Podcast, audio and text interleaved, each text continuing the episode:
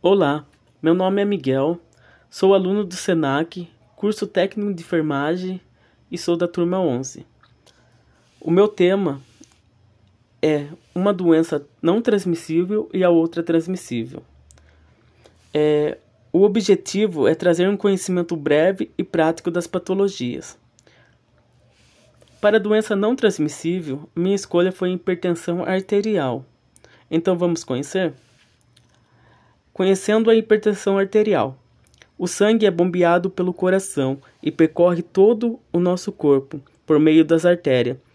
Nesse processo em que o sangue é distribuído por todo o nosso corpo, ocorre uma tensão nas paredes arteriais dos vasos sanguíneos, que é chamada pressão arterial.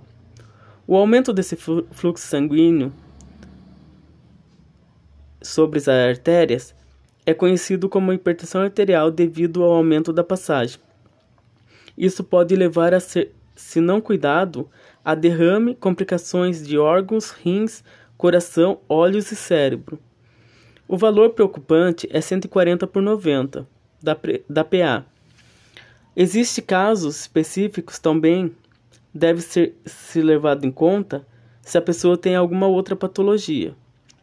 Estudos mais apurados nos Estados Unidos acredita que, para um idoso, por conta das suas patologias decorrentes no avançar da idade, o valor é a partir de 160 por 90 PA. Quais são os seus sinais e seus sintomas? Muitas das vezes, quem tem a doença não sabe.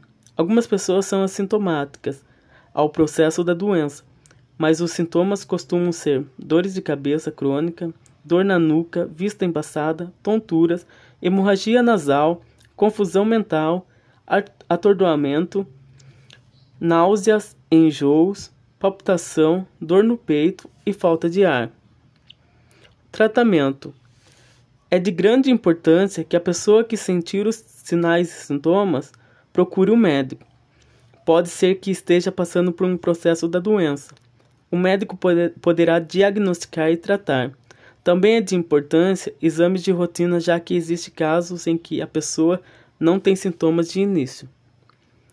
Cuidar da saúde física é importante. Fazer caminhada, consultar uma nutricionista para o balanceamento de peso, e orientações e dietas. Yoga é uma alternativa boa para controlar o estresse, já que o estresse é um dos grandes causadores do aumento do fluxo sanguíneo. Também é tratado por meio medicamentoso. Os, os medicamentos usados são hidrocortisona, losartana, inalapril, propranolol, captopril, esses são os mais comuns. O que podemos concluir? Podemos concluir que a hipertensão não é uma doença que pode pa passar de um para o outro, sendo que ela não é transmissível. A hipertensão não coloca ninguém a risco, porém ela se coloca a risco, por, por isso é importante se cuidar de fazer o controle. Conhecendo o parvovírus B19. O parvovírus B19 é conhecido como parvovirose humana 19, também como eritrovírus B19. O parvovírus humano 19 é diferente do parvovírus canino, pois não se trata de uma transmissão por cão. Se trata de uma doença transmissível através da via oral, por contato. Seu tempo de incubação é de 5 a 20 dias. Estamos falando de uma eri eri eritema infeccioso. Foi descoberto na década de 1970 e é mais comum em crianças e adolescentes, mas também em adultos. Os sintomas são parecidos com como doenças rubéola, cachumba e sarampo.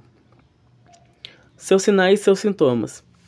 O parvovirose 19 apresenta sintomas como vermelhidão, eritema infeccioso nas bochechas, febre, coriza, cefaleia e, queixa, e queixas gastrointestinais. Também pode ocorrer em adulto alteração no sangue, dores articulares, podem evoluir para uma anemia. Em gestante ocorre a transmissão da mãe para o feto, que pode desenvolver uma má formação na intrauterina insuficiência cardíaca e aborto. Tratamento.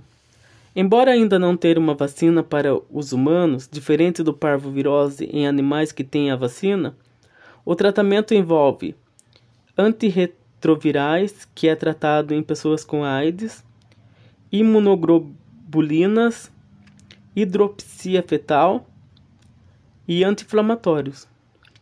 O que podemos concluir que, diferente da hipertensão arterial, o parvovírus B19 é transmissível e pode contaminar outra pessoa por meio de contato, secreções, saliva. Por isso, lavar as mãos corretamente e o uso de máscara é um modo de se proteger. Obrigado a todos